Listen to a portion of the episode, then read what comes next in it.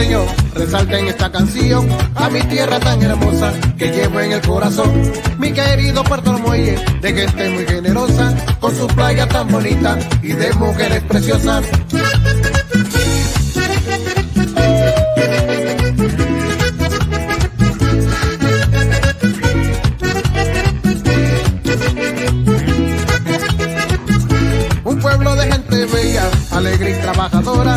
Hay mujeres bonitas y los hombres se enamoran. Le hacemos la invitación que vengan a disfrutar de un ambiente acogedor. En Puerto podrás gozar.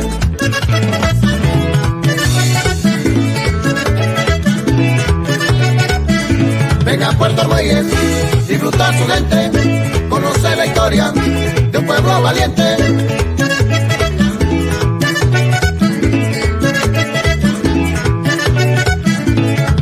porteños estamos contentos para recibirte de brazos abiertos.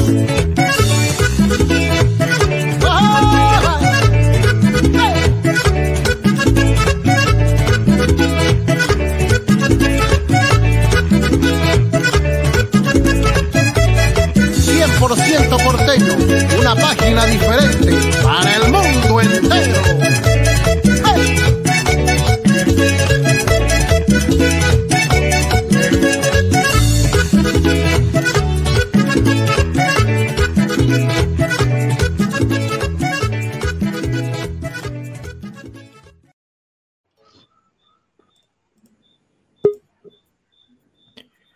A ver, a ver, buenas noches, buenas noches, eh, buenos días, no importa dónde usted se encuentre, nos encanta saludarles, un saludo a todos los que se conectan con desde el malecón con 100% porteños, donde creamos diálogo con enfoque. Eh, hoy en la noche tenemos dos invitadas muy especial y también con nosotros va a estar eh, parte del grupo de 100% porteño, la joven María. Y en la noche tenemos con nosotros hablando, vamos a conversar un poco acerca de lo que es la educación virtual, ¿verdad? Que para muchos, para muchas familias, eh, no solamente el COVID ha sido un dolor de cabeza, sino también todo esto que tiene que ver con la educación a distancia. Eh, con nosotros en la noche de hoy tenemos a la profesora, ustedes me, me, me corrigen si digo alguna información que no es, pero es la profesora Patricia Quiroz, magíster en sistemas computacionales, con 15 años de experiencia. También Marlenia Cruz, profesora licenciada en educación preescolar y con 20 años de servicio en Meduca y ambas laboran en el Centro Educativo Básico General de Algarrobos, distrito de Dolega. Buenas noches, eh, profesora Patricia. Buenas noches, eh, Marlenia. ¿Cómo están? Buenas noches. Buenas noches, bendiciones. Muchas gracias por la invitación Estamos muy bien, gracias a Dios. Buenas noches. Muy buenas noches, Marlene. Mi nombre es Marlene. Voy a, voy a salir, es que tengo creo que dos, dos links abiertos para volver a entrar. No, si se mantiene ahí, la otra línea que está la podemos desactivar. Ah, bueno, sí. Y solamente quedaría con, con una es la que está ahora mismo. Sí, eh, al principio lo que estábamos conversando, ¿verdad? Es que para muchas familias no solamente el COVID ha sido un dolor de, de cabeza, sino también todo esto que conlleva lo que es la educación a distancia. ¿Y quién más que ustedes de explicar, ¿verdad? Todo lo que se ha tenido que, hacer para llevar esto a cabo, que no ha sido fácil. Y, y ustedes que están trabajando directamente en esto, pues eh, explicar un poquito mejor. Correcto. Em, bueno, buenas noches eh, nuevamente. Mi nombre es Patricia Quiroz. Eh, mi especialidad es informática.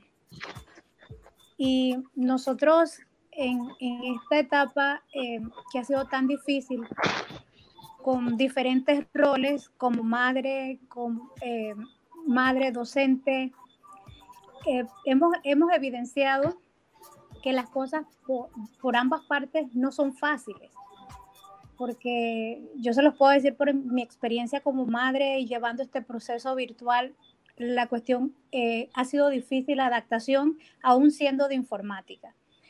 En, el caso de la básica General Los Algarrobos, a cargo de la directora, eh, la doctora Susana Hernández, ubicado en Los Algarrobos, colega, nosotros em, en la misma semana, en la misma semana, el equipo conformado por la profesora Marlenia Cruz y Miriam Fonseca, eh, que la profesora Miriam Fonseca eh, con especialidad en música, hicimos un, un, un, equipo de trabajo en la misma semana donde se decretó el, el, el cese de labores por causa del COVID. ¿Qué pasó? Nosotros eh, dijimos, ¿qué hacemos? Primero por los módulos, porque había que llevarle los módulos a los niños. Entonces, el equipo eh, utilizó, usamos la herramienta Classroom, que es de Google, y, este, y, subimos a Classroom todos los módulos por niveles desde, desde el segundo hasta noveno. Ese fue el proceso inicial. De allí, eh, la sorpresa, hicimos videos para que los papás se fueran familiarizando porque esto era nuevo, ellos no sabían cómo recuperar la información, se hizo videos, eh, videotutoriales, se hizo manuales de ayuda, tenemos un sitio en Facebook que usualmente se está alimentando y en base a eso, entonces, nuestra sorpresa fue que después de dos semanas estar en esto y anunciando y con la ayuda de nuestros compañeros, teníamos 800 estudiantes inscritos en Classroom.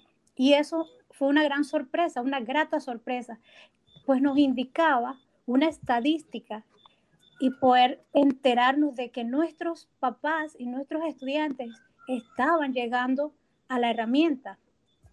Ese fue el primer paso y, y pues de allí surgieron nuevas ideas para que nosotros en este momento donde el ministerio aprobó el hecho de poder empezar con educación a distancia y utilizar las herramientas según la realidad de cada centro, entonces nosotros poder establecer un plan que nos ha dado pues una organización, eh, no tal vez la ideal o, o la que quisiéramos, pero sí una buena organización para enfrentar esta situación y poder llegar a nuestros estudiantes. Interesante, interesante. Déjeme preguntarle si está Marlene, ¿está con nosotros? Sí, ahora sí. Ahora. buenas noches a todos y a todas. Bien, bueno, mi nombre es Marlenia Cruz, eh, docente de preescolar, ya con 20 años de servicio y bueno, como acaba de mencionarlo mi colega, la profesora Patricia, eh, se inició a raíz de, toda esta situación un, un nuevo proyecto conformado pues con la profesora Miriam Fonseca, que es la profesora de música, la profesora Patricia y mi persona. Y la verdad, cuando se inició esto, eh, la profesora Patricia fue una de las que más nos, nos dio ese impulso, porque en realidad, si, si decíamos que nosotros teníamos conocimiento de lo que íbamos a hacer en cuanto al uso de una herramienta virtual, para nosotros era totalmente nuevo. Hablo, hablo de mi caso, por lo menos maestra de preescolar. Eh, usted sabe pues que en jardín de infancia todo es más concreto, todo es más visual para los niños. Si hablamos de la herramienta tecnológica para los niños de jardines, para mí en el momento yo me preguntaba, ¿cómo voy a hacer como maestra para poder enseñar a mis niños tan pequeños de 4 y 5 años con una herramienta como esta? Me imagino que sí, me imagino que fue todo un reto, ¿no? Y es eh, la pregunta que le iba a hacer, ¿cuáles han sido los retos que ustedes se le han presentado durante toda esta preparación? Con lo que estoy entendiendo, una vez que eh, inicia todo este problema del, del COVID, ustedes arrancan ya con esa idea. arrancamos eh, a, nivel de, de, lo que fue tener una, una estructura en la herramienta educativa Classroom, que es de Google. Entonces nosotros dijimos, bueno, ya tenemos esto, hay aceptación. Esto llamamos a los directivos. El equipo de las tres llamó a, ellas. Yo puedo darles la experiencia. Miren, querer es poder. Y, yo lo digo porque, eh, como lo indica Marlenia, ella De repente al inicio ella no sabía a dónde se estaba metiendo, pero ella tenía la actitud que siempre la ha distinguido de querer hacer las cosas y, ha evolucionado y ha apoyado tanto el proyecto, increíblemente siendo una profesora de preescolar, que posiblemente ella decía, no tengo tanto eh, eh, como experiencia a nivel de herramientas virtuales educativas, porque en este momento no hubo grandes necesidades de ello. Sí, sí manejamos algunas otras, pero no estas. Estas eran nuevos entornos. De igual manera puedo decirle a la profesora Miriam que hizo lo mismo. Eh, con videotutoriales, seminarios, capacitación y mi apoyo, ellas lograron manejar las herramientas y ser apoyo para el resto de los compañeros entre todos, porque este, yo soy la informática, posiblemente coordino el proyecto, sin embargo, yo no hubiese podido hacer nada sin la colaboración de mis compañeras, de mis colegas. Miren, una vez nosotros aceptamos esto, eh, hicimos el análisis con los administradores, ellos nos apoyaron y nos dijeron, está muy bueno, vamos a ponernos a trabajar, listo. De allí dijimos, ya tenemos un espacio en Classroom, ahora ¿qué hacemos? Bueno, Google como una herramienta, el Meduca ya tenía en ese momento una herramienta que estaba ofreciendo, pero no, no se tenía nada definido, así que les estamos hablando como del mes de abril. Nosotros dijimos, bueno, no tenemos nada definido, ya las personas, nuestros padres, nuestros estudiantes conocen Classroom, vamos por esa vía. ¿Qué hicimos? Em, lo primero, conseguimos como patrocinadores a Nick Panamá que nos ayudó con el dominio cbgla.edu.pa. Eh, nos los dieron gratuitamente porque es el servicio social. de, la, de la tecnológica, ¿no? de la tecnológica, correcto. Ellos son los encargados de dar los dominios .edu.pa.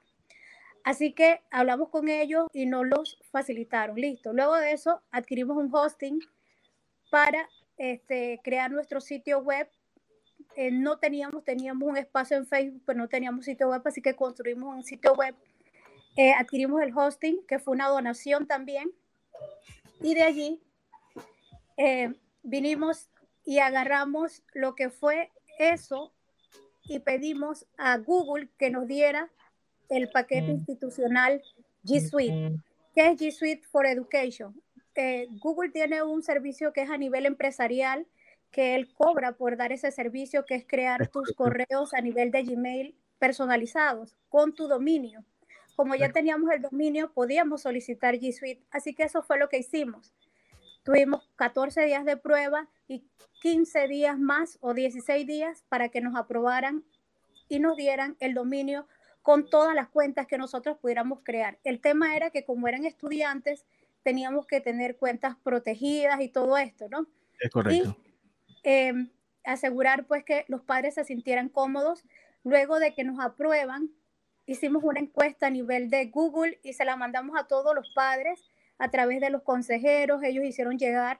Nuestra población aproximadamente de mil estudiantes y tratamos de que llegara a todos los padres de familia que respondieran si estaban de acuerdo que se les creara su cuenta, a su acudido.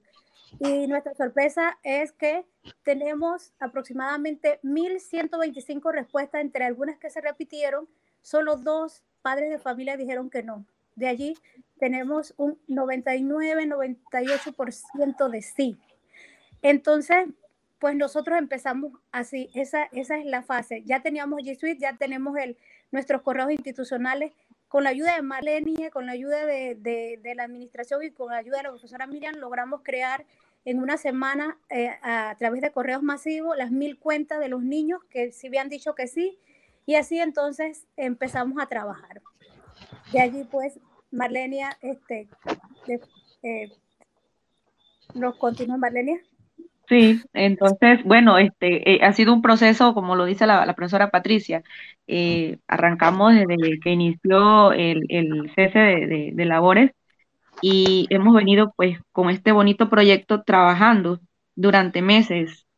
Ya por último, cuando Meduca nos dio el aval, porque también se, tenía que tener un aval, logramos eh, justamente, creo que fue una semana antes de del inicio o el reinicio de los docentes, me educa a prueba y nos da el aval, justamente en el momento, como quien dice, el momento perfecto, porque estaba el momento de reiniciar las clases y muchos docentes se preguntaban cómo íbamos a reiniciar. Eh, durante esas dos semanas de organización, eh, la comisión, eh, en conjunto pues con la administración, se, se inició todo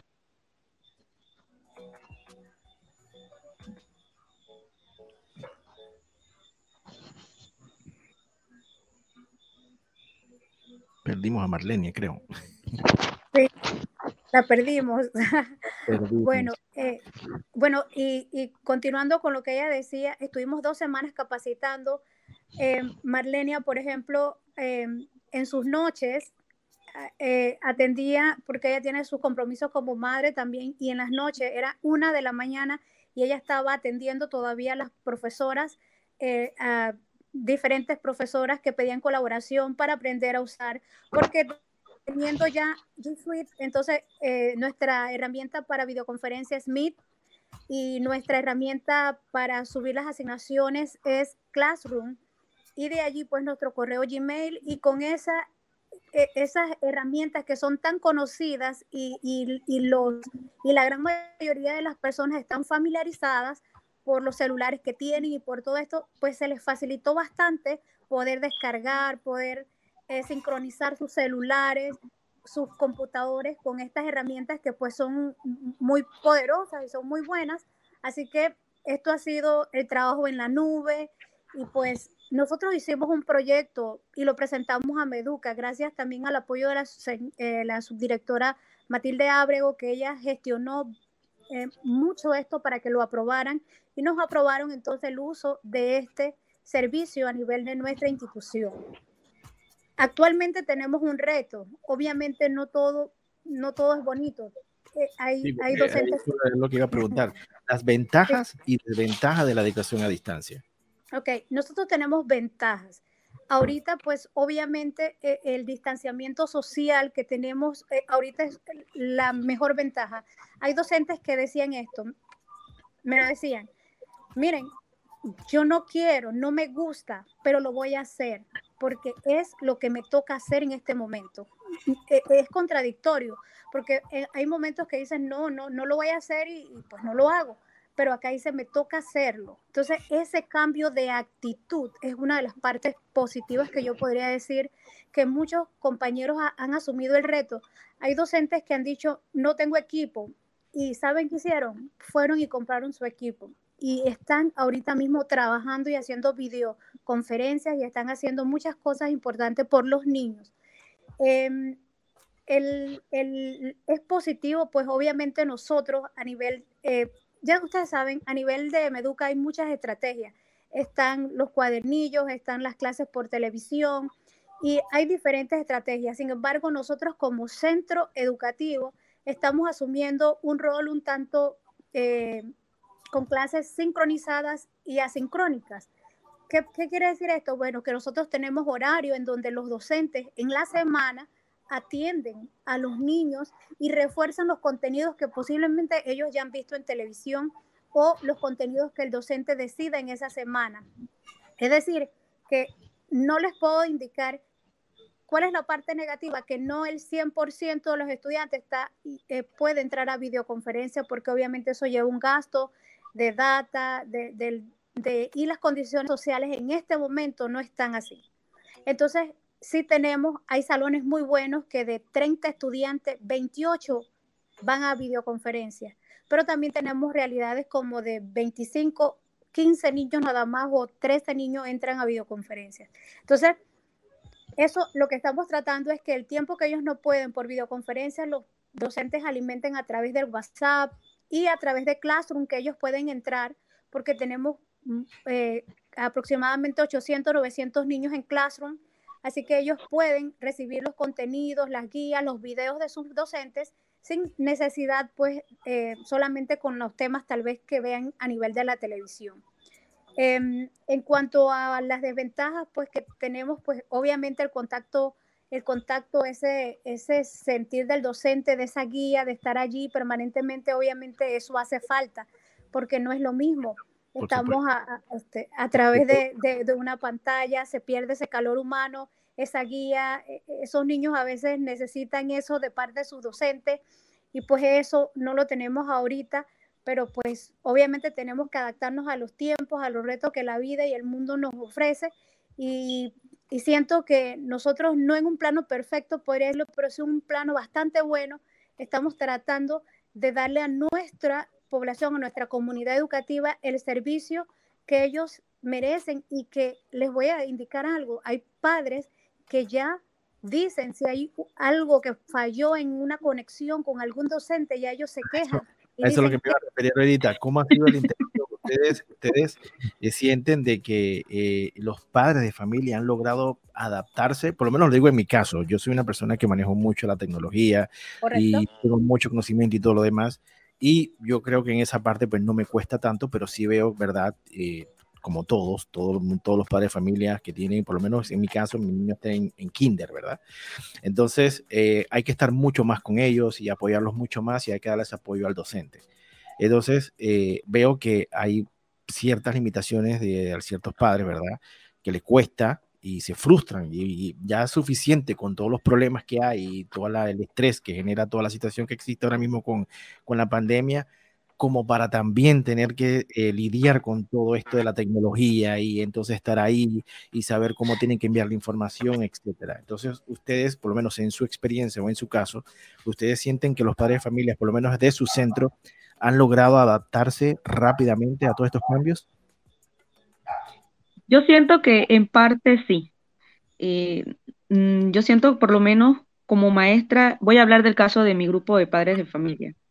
Y si yo como docente veo que los padres tienen mucha dificultad, como docente me toca mucho orientar, guiar al padre, porque obviamente tanto ellos como nosotros al inicio sentimos miedo, ¿verdad?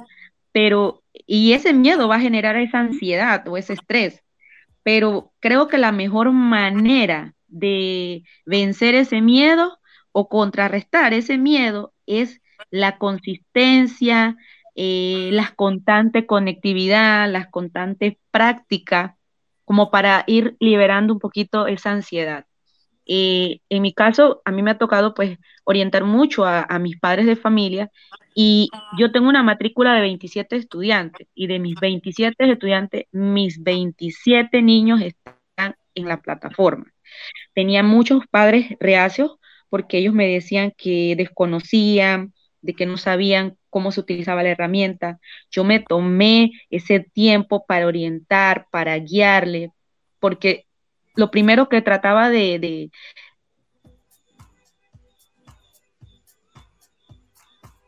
Y, perdimos a Marlene de nuevo. Sí, el problema de conexión. Eh, pero sí, ella lo dice y es así. Ella. ahora sí. ahí, está, ahí está. que se va y no me doy cuenta. Bien, este, como le decía, eh, mientras yo esté de la mano del padre de familia, orientándole y ayudándole, pero siempre, siempre y cuando tomando en cuenta si tiene esa, primero que todo, la parte de las herramientas, si tiene esa herramienta. Si todos me decían, sí, profesora, tenemos el celular, ya con solo decirme que tenía el celular, y si me decían, maestra, yo puedo hacer lo posible porque yo tengo data, o porque yo tengo internet por contrato. Digo, perfecto. y, tomo muy en cuenta también a los padres que sí me decían, maestra, yo nada más tengo para meterle una tarjeta esta semana, pero no puedo hasta la siguiente quincena. Le digo, perfecto, no hay problema, vamos a hacer algo. Solo en el momento que usted logra meterle una tarjeta a su celular, usted accesa en ese momento al Classroom, descarga las asignaciones y eh, no importa que usted no se vuelva a conectar dentro de 15 días o una vez al mes.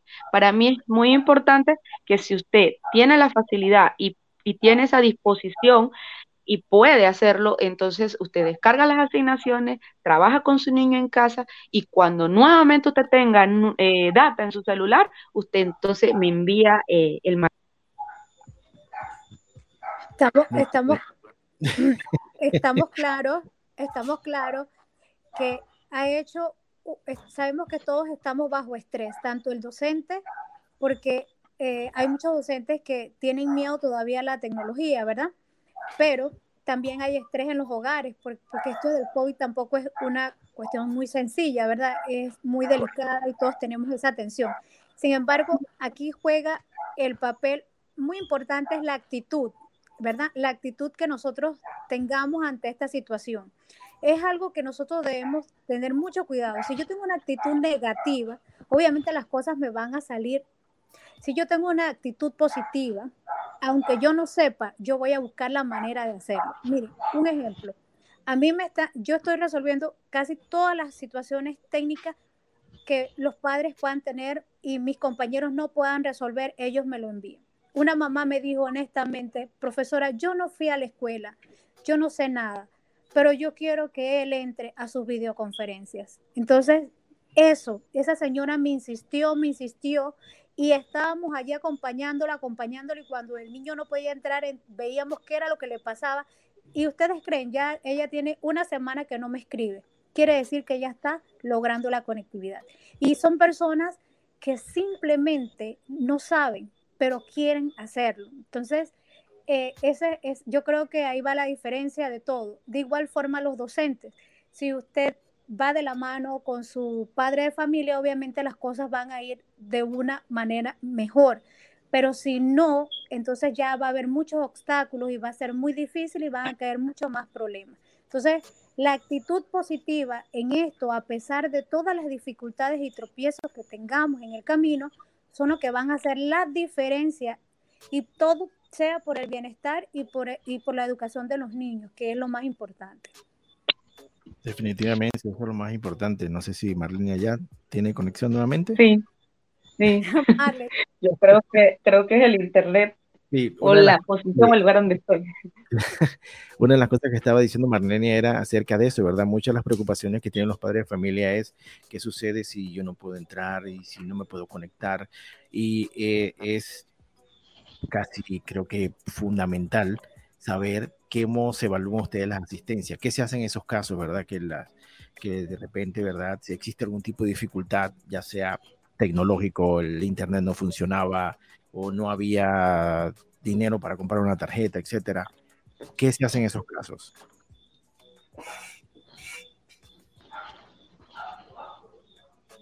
Marle, ¿estás? Ok.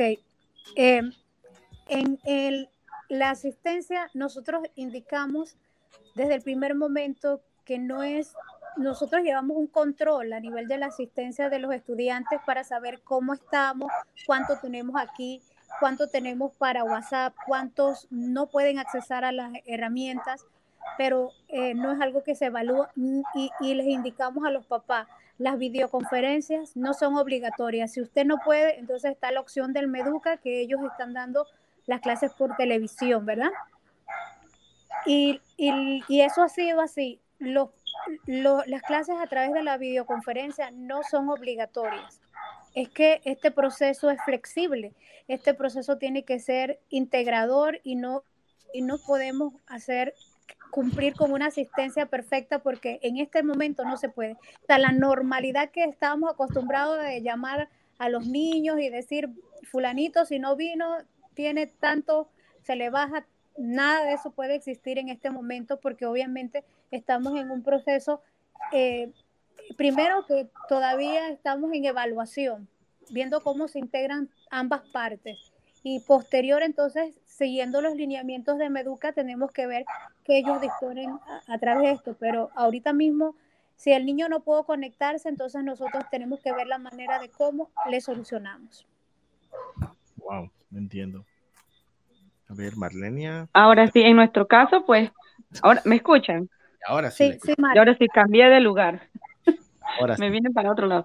Eh, bien, sí, en cuanto a la evaluación, pues nosotros no, no evaluamos eso y somos bastante pues flexibles con, con el padre de familia.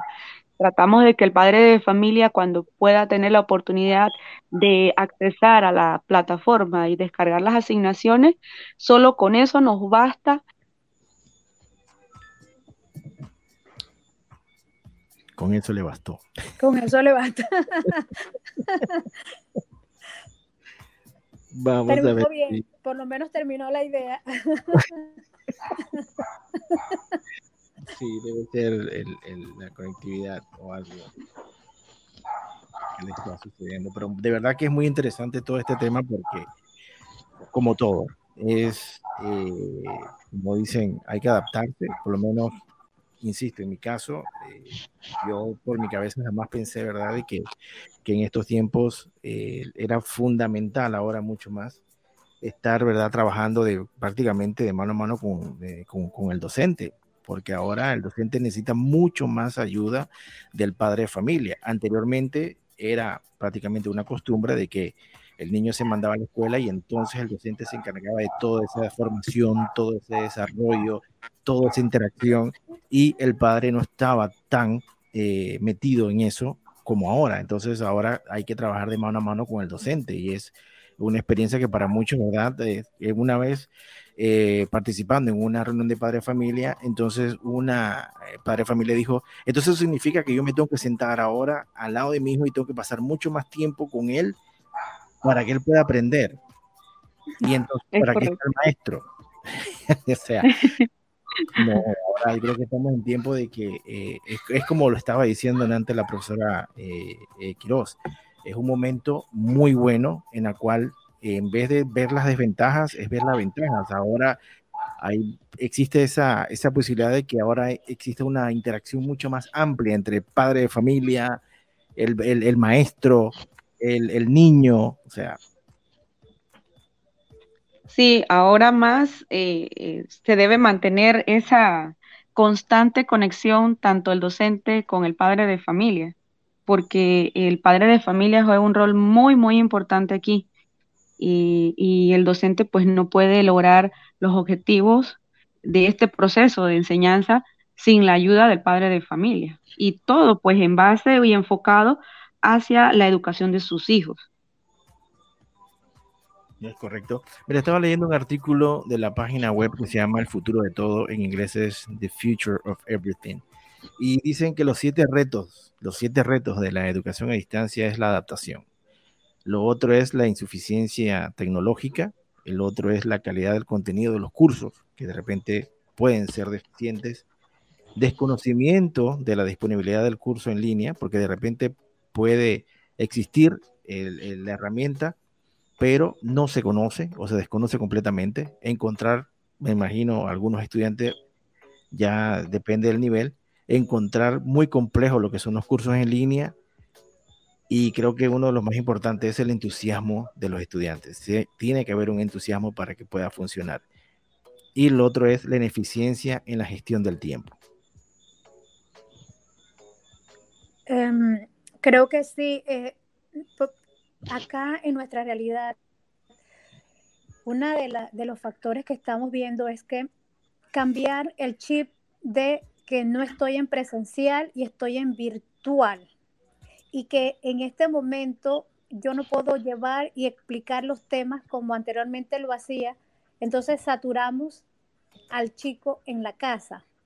Entonces nosotros hemos estado observando y hemos eh, dado algunas observaciones, bueno, hemos dado algunas recomendaciones que los docentes a veces se van inspirando en actividades y muchas actividades saturan, entonces ahora quién van a saturar al padre de familia y al estudiante.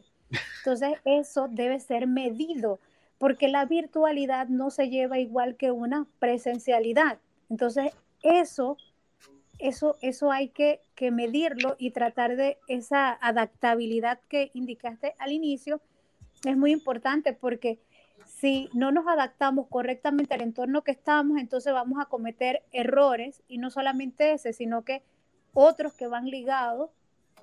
Eh, hay, por ejemplo, docentes que decían, mi celular es personal, no lo comparto. Ahora su celular es público, tiene que compartirlo porque es la forma de comunicación. Entonces, todo, todo ha cambiado. Esta pandemia definitivamente ha traído una enseñanza increíble.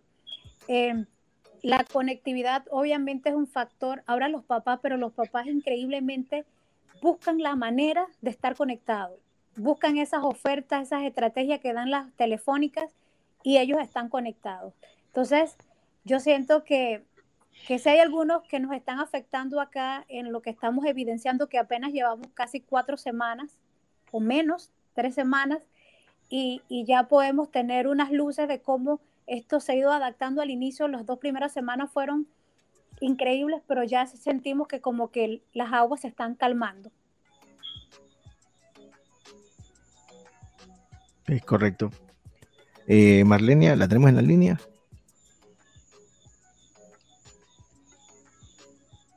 Creo que no está. Eh, señor Alexi. Dígame. Están comentando ahorita mismo, están haciendo preguntas vía chat los, las personas sobre lo que es la, los maestros de, difícil acceso. Sí, eh, ¿cuál es la pregunta de Víctor Manuel? ¿La puedes leer, Celso? Oh, no tengo lentes. ¿No tienes? no tengo lentes, ya casi no veo.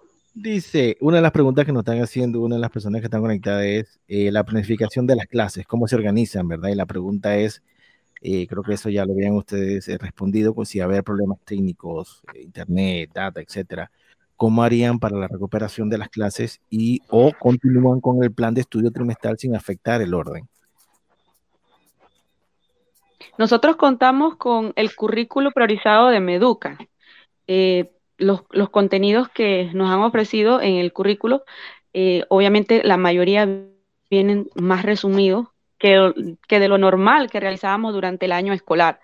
Y eh, se hizo un pequeño extracto de los temas principales. Por ejemplo, acá en el caso de nosotras, las de Kinder, eh, hemos hecho un extracto donde hemos sacado los temas y por semana para los niños de jardines de infancia eh, estamos dando aproximadamente de dos a tres temas y no los estamos por el momento evaluando porque todavía estamos con la parte de que estamos evaluando de manera formativa. Entonces, eh, a nosotros sí le hacemos hincapié al padre de familia de que todo esto que estamos enviándole es para que su niño refuerce en casa, porque todas esas actividades todas las actividades. Todas las actividades. bueno, señor Alexis, también tenemos la línea donde pueden llamar y hacer la consulta, ya que tenemos a la profesora eh, ahorita mismo, que sería el 6689-4634. Bueno, ahí está la línea de 100% porteño, pueden escribir al WhatsApp, pueden llamar si quieren hacer alguna pregunta a, a una de nuestras invitadas. Y una pregunta muy importante que antes lo tocaron, pero se, se me pasó, es, ustedes lo dijeron, son docentes y también son madres. ¿Cómo se maneja el tiempo? Si uno que es padre de familia y uno está ayudando al niño, ustedes que tienen que organizar todo y dar las clases y también son madres, ¿cómo se organiza todo este tiempo? Eh, Debemos. Marlenia, habla. Bien, en mi caso, en mi caso que tengo dos hijos, o los dos pues con condición especial, eh, como madre, he tenido que organizarme con una rutina, eh, hacer un pequeño horario y decirles a ellos, bueno, eh, tal día me toca a mí trabajar de tal a tal hora. Después que yo termino mi clase, conecto a mi hijo, el más pequeño. Después que termina él, que son aproximadamente una hora o hora y media, dependiendo de las asignaturas que tiene por día, entonces al más grande, como está en el colegio, eh, ahí lo que hago es que a veces descargo las asignaciones. Y, ejemplo, el día que yo no me conecto, entonces conecto al más grande. O sea, he tenido que organizarme totalmente con un horario y una rutina totalmente variada y diferente para cada uno de nosotros. Para cada uno de ellos. Y terminó bien. Por lo menos está dando tiempo de que termine la idea, es importante. No, bueno, la cuestión es que sí, necesitamos siempre organizarnos de rutina. Rutinas, horarios, y es un buen consejo para los padres, porque eh, si no nos organizamos como, como padres, es sumamente difícil y, y estresante. Estresante porque yo, ¿verdad? Como docente también tengo que laborar y yo les digo a mis hijos, aquí está el horario, hoy me toca a mí, mañana le toca al otro, pasado mañana le toca al otro y así sucesivamente. Y eso también se lo he hecho saber tanto a los consejeros como a, los, a, las docentes consejeras de cada uno de mis hijos, de que el día que no se conecta no es porque no, no quiera, sino porque de pronto estoy yo trabajando o porque de pronto uno de los dos está conectado y así sucesivamente. La ventaja de esto es que, como lo dijo mi compañera Nante, eh, la profesora Patricia, la educación virtual es un poco flexible. Eh, es flexible porque ya no se está eh, como en un aula de clases donde el chico tenía que estar puntualmente, ¿verdad? Antes de que tocara el timbre y hasta cierto horario para que el niño saliera del aula de clases. Cuesta mucho, cuesta mucho, pero con pequeñas rutinas uno se organiza. Me imagino que sí. Y, yo he tenido que aprender lo mismo eh, con, con, mi hijo que está en kinder. Eh, yo trabajo desde casa, esa es la gran, la gran fortuna que tenemos, que yo trabajo desde casa. Mi esposa, pues, ella sí tiene que salir a, a, trabajar, tiene que atender ahí a la oficina.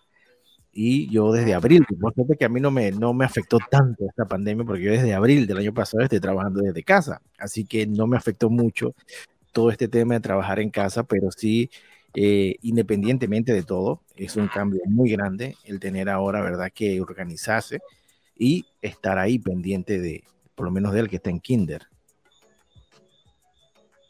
Sí. Bueno, como le digo, este, ajá. Una pregunta para la profesora. ¿Eso de las asignaturas es, son todos los días o como están explicando que es una vez a la semana o cómo? Porque escucho a madres que son compañeras de trabajo, vecinas y todo lo demás que tienen a los niños y saturados en trabajo, que hoy es uno, mañana es otro y que no tienen tiempo. Eso es lo que yo he escuchado, que me dicen o que me comentan ellas a saber si es cierto o es falso sobre eso. Bueno, Meduca estableció dentro de sus estatutos eh, el tiempo de conectividad que tenían los estudiantes con los docentes. Vuelvo y reitero, no es obligatorio que los niños estén conectados eh, en todas las videos. no, es, no es obligatorio. ella, es, ella lo pone en práctica, no es obligatorio. no es obligatorio y bueno, lo que pasa es que posiblemente en la, en la educación privada, pues sí, esté como obligatorio la virtualidad, pero acá a nivel público es diferente el, el rol o, o, o, los, o, las reglas del juego son diferentes porque ahí eh, como no es no está equilibrado o sea, no tenemos una misma condición social para todos los integrantes, ni tampoco tenemos en las mismas áreas. Entonces, el, tenemos educación a través de la radio, que le llega a las áreas de, acceso, eh, de, difícil acceso. Tenemos lo de la televisión, lo de los cuadernillos, lo del WhatsApp. O sea, eh, en el caso, por ejemplo, de mi hermana que es docente y trabaja en Penoromé, por decirles un ejemplo, ella eh, ella hace videos por WhatsApp porque tiene 10, 10 papás que tienen WhatsApp. De los otros 12, solamente radio porque no tienen luz. Entonces, em, ella ha tenido que dedicarse a ver cómo hace llegar la información, entonces a los que no tienen, ver cómo los puede ayudar, los que se conectan cada 15 días o los que vienen hacia un lugar donde puedan conectarse. Es decir, esto no es una ¿cómo les podría decir? Como que todos los centros son iguales o se van a manejar igual. Va a depender primero de, la organización de cada administración. Eso. Va a depender de en qué área estoy, urbana, rural. ¿Cómo responde la población educativa? ¿Cómo responden los estudiantes? ¿Y cuál es en realidad la labor que quiere desempeñar el docente? Entonces, son muchos factores los que, los que intervienen para identificar cómo va a trabajar un, centro educativo a nivel de, nosotros, porque hay varias herramientas, opciones. Interesante, interesante. Y como dijo usted al principio, y lo que estábamos conversando anteriormente es la adaptación. Y, y, así como el padre de familia tiene que adaptarse, ustedes en la parte docente, por lo menos esta, eh, información que usted me acaba de dar de su hermana, pues es adaptarse, ver la forma, hay que buscar la forma de llevar la educación, de alguna forma hay que comunicar, de alguna forma hay que, hay que hacerle llegar esta información al, al estudiante, ¿no? Es así. Marlene no está. Sí, algo. Sí. Ahora sí. Sí, sí, Marlene.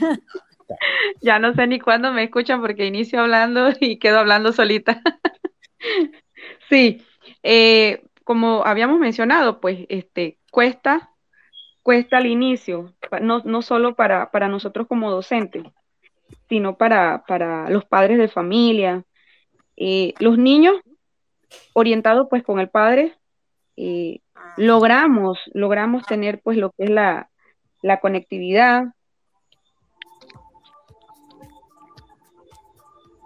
Conectividad, importante palabra.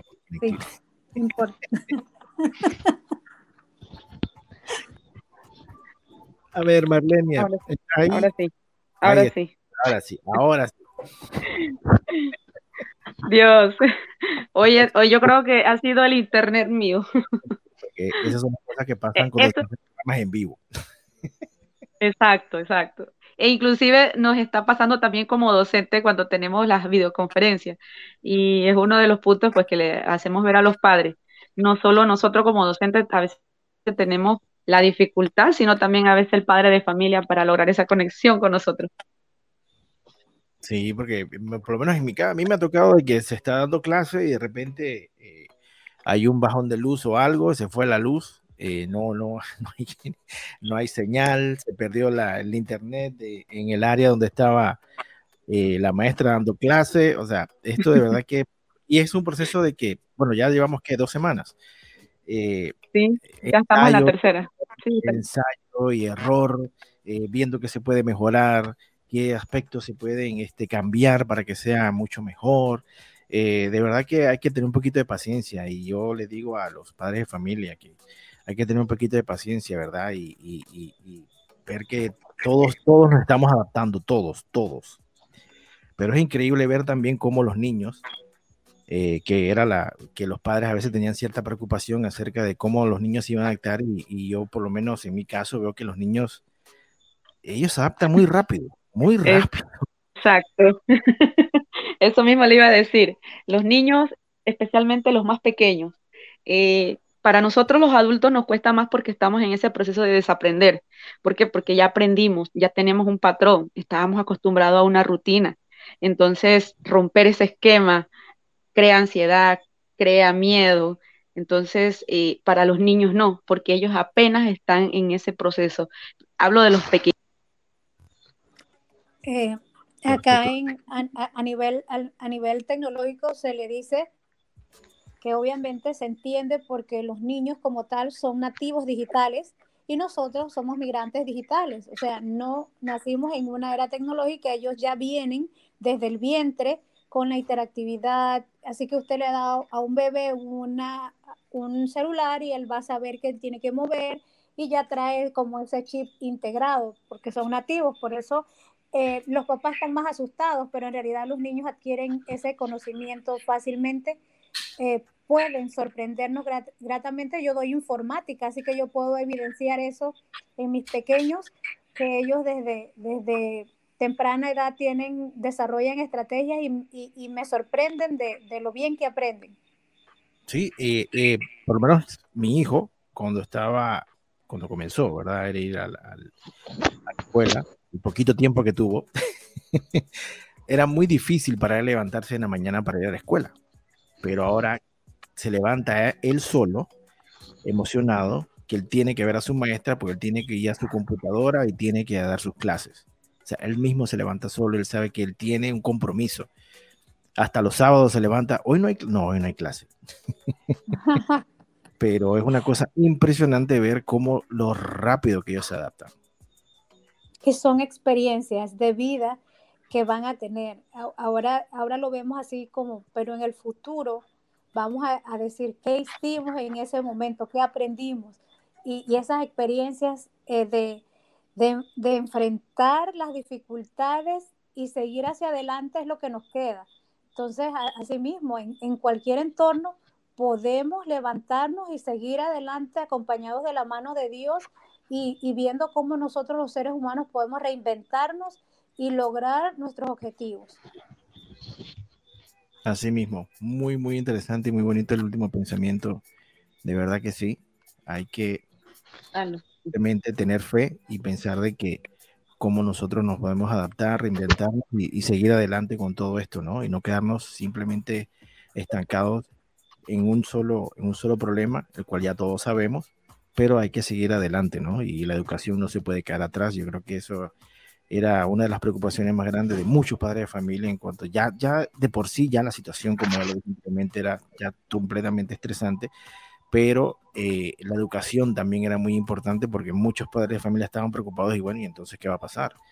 Pero yo creo que con, con este paso que se ha dado, bien o mal, eh, dificultades, eh, todo lo que se puede encontrar en el camino, pero yo creo que esta pandemia lo que ha hecho es dar ese, ese impulso, ¿verdad? Porque había muchas cosas que de repente, había muchos programas, había muchas ideas, había muchos eh, pensamientos hacia ese, hacia ese rumbo, pero como no había una razón de hacerlo, ¿verdad?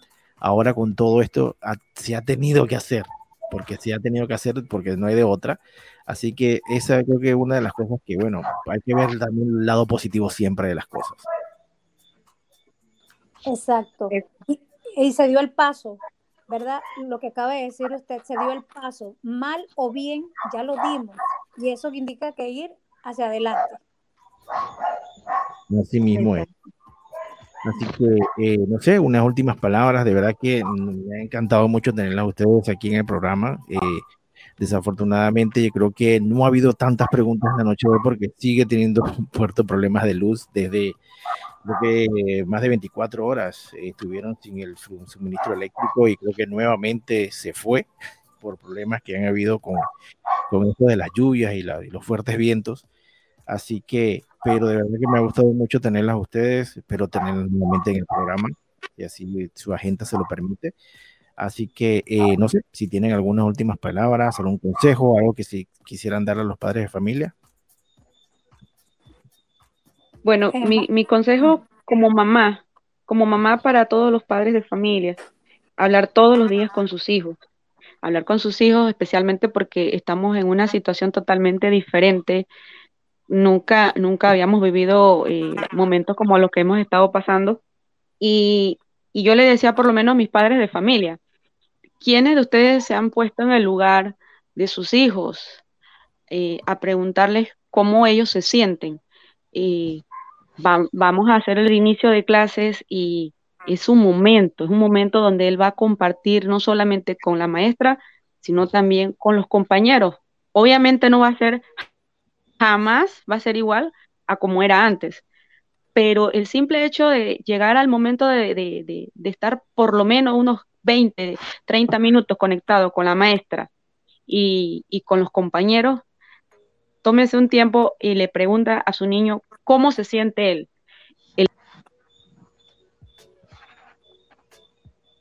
¿Cómo se siente? ¿Cómo se siente? Ay, Marlene ha tenido tanto con su conexión hoy. sí, sí, qué lástima. Eh, últimas palabras para despedir el programa. Yo, eh, bueno, agradecerle una vez más la, la invitación. Em, yo creo que para los docentes, todo lo que hagamos con pasión, con amor, eh, da buenos frutos. No importa que no conozcamos la herramienta, si nosotros tenemos interés lo podemos lograr. Yo he tenido estudiantes de 65 años con derrame cerebral tratando de aprender informática y lo han logrado.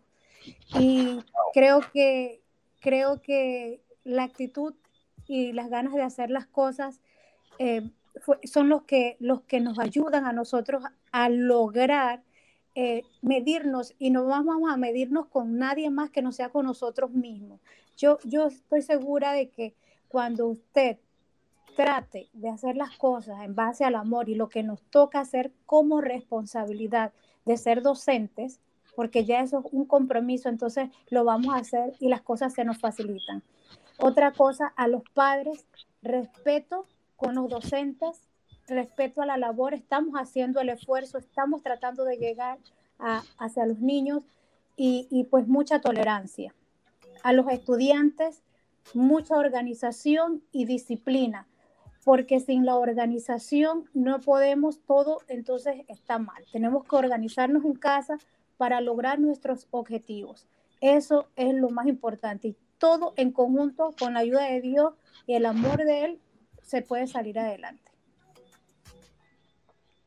Bueno, muy buenos los consejos, las palabras de la profesora Marlenia, la, la profesora Quiroz, que han estado con nosotros esta noche. El señor Rick A. Morales nos manda un mensaje y dice, interesante poder contar con el análisis y comentarios de profesionales del tema. Los felicito y los sigo exhortando a ser una excelente alternativa para educar e informar. Saludos. Así que un saludo al señor Rick Morales, que siempre nos escucha y nos escribe a la página de 100% porteños. Y de verdad. Muchos saludos, gracias. Eh, gracias. Profesora Patricia, profesora Marlenia, bueno, por lo menos Marlenia, que ya la conocíamos anteriormente, en otra fase, eh, no como la fase de, de, docente. De docente, pero sí la conocíamos, ¿verdad? Eh, y, y, sabemos, ¿verdad?, que es una muy buena profesional y por esa razón eh, que eh, le, le, hice la invitación eh, para que nos hablaran ustedes un poco acerca, porque estas, a veces muchas cosas no se, no, no se saben y no se comprenden y no se entienden y, y a pesar ya uno ya está frustrado y todo lo demás, entonces la agarra contra el docente. Y es como dice la persona que hay que tener mucho respeto. Eh, no todos estábamos preparados para esto, no se estaba preparado para nada de esto y eh, hay que tener mucha paciencia, paciencia con el docente, paciencia también como padre con el niño. Hay que ayudar a los docentes, hay que estar con el niño o el, estudiante, hay que apoyarlo más, hay que eh, darle esa mano ahora porque lamentablemente pues eh, el docente pues no puede hacerlo todo. Así que se necesita la ayuda de, del padre de familia. Así que bueno, hemos llegado al, al, final del programa, ¿verdad? Que espero volverlas a tener. Yo sé que va a haber personas una vez que restablezcan el suministro, van a escuchar el programa y van a querer hacer muchas preguntas y yo sé que esto da para otro programa, así que ustedes, eh, si cuando tengan un momento de espacio en su agenda y así lo permiten, entonces este, le estoy haciendo tu invitación para que estén nuevamente con nosotros. Eh, Carlos, no sé, unas palabras antes de cerrar el programa. Bueno, sí, darle gracias a Dios por estar hoy aquí con ustedes, por estar bien todos nosotros. Amén. Gracias a las profesoras por haber aclarado algunas de las dudas que tenemos como padres y aclarándose también a los demás y explicando bien sobre los programas, que, las herramientas que se están utilizando. Gracias, muchas gracias. Gracias a ustedes, gracias a ustedes. Y de verdad, bueno, ha llegado el momento de despedirnos. Muchísimas gracias por escucharnos. Recuerden seguir nuestras cuentas de Facebook e Instagram, que son 100% porteños. Y siempre recuerden que invertir en conocimiento siempre produce los mejores intereses. Cuídense mucho y bendiciones. Que pasen buenas noches.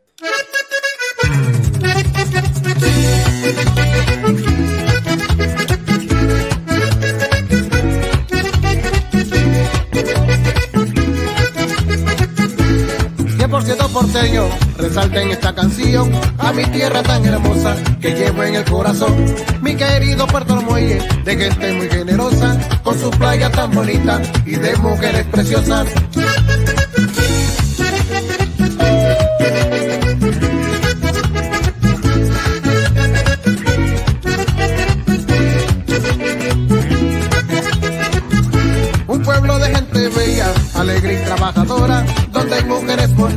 Y los hombres se enamoran. Le hacemos la invitación que vengan a disfrutar de un ambiente acogedor. En Puerto podrás gozar.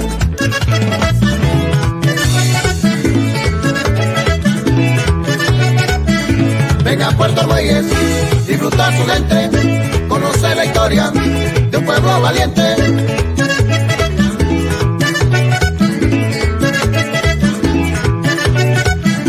Todos los porteños estamos contentos para recibirte de brazos abiertos.